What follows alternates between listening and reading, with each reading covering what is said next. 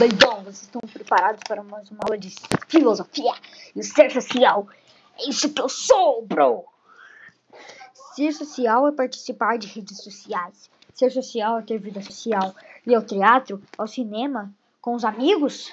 Ser social é ser humano.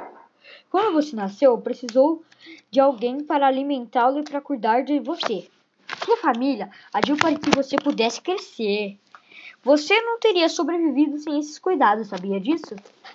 Com seus familiares, você aprendeu também o fundamental da vida, o importantíssimo, inclusive os valores. Eles lhe ensinaram as primeiras palavras. Tipo, você falou papai, saca? A andar, a ter uma autonomia. Você cresceu sabendo que, mesmo sendo um indivíduo único. Você não está sozinho no mundo.